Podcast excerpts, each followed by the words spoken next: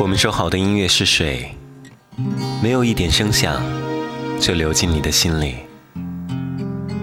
我们都说睡不着的夜晚是寂寞，辗转反侧，所有吃人的怪兽都出来。乡愁，用一首歌和你说晚安。在别后才涌起的马。你可以把我的声音装进口袋，带到远方。这里是一首晚安，我是晴天。二零一二年，北京理工大学一间普通的教室里，一名短发的女生走进教室，坐在课桌上，用一把吉他演唱了《外面的世界》和《红豆》。教室里的学生们掏出手机拍摄下来，后来被人上传到优酷，点击百万。在一三年十二月，她推出了首张个人专辑。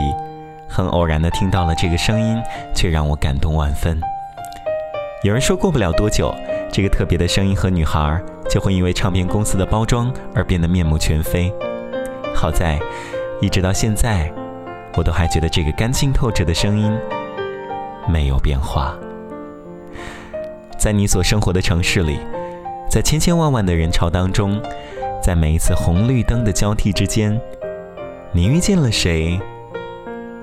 你又爱上了谁呢？他曾经在访谈里说，《红绿灯》这首歌会让每个人想到属于自己的故事，不一定是快乐的，也不一定是悲伤的，但会提醒我们要学着停一停，想想自己真正想要的生活节奏是怎么样的，然后继续去生活。红绿灯是每个城市的元素之一，每一次红绿灯的明灭交替之间，我们都会做出不同的选择。每个人行走的道路，看到的风景，将要发生的际遇，分分秒秒都随着红绿灯颜色变化而变化。在喧嚣的城市之下，有时候我们甚至已经对这样的变化感到麻木了，只是日复一日重复着千篇一律的生活。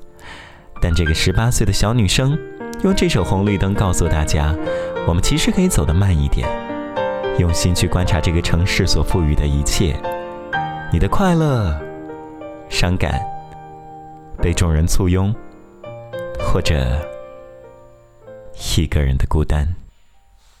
同样的目的地，可能因为一个红灯，会有不同的路程。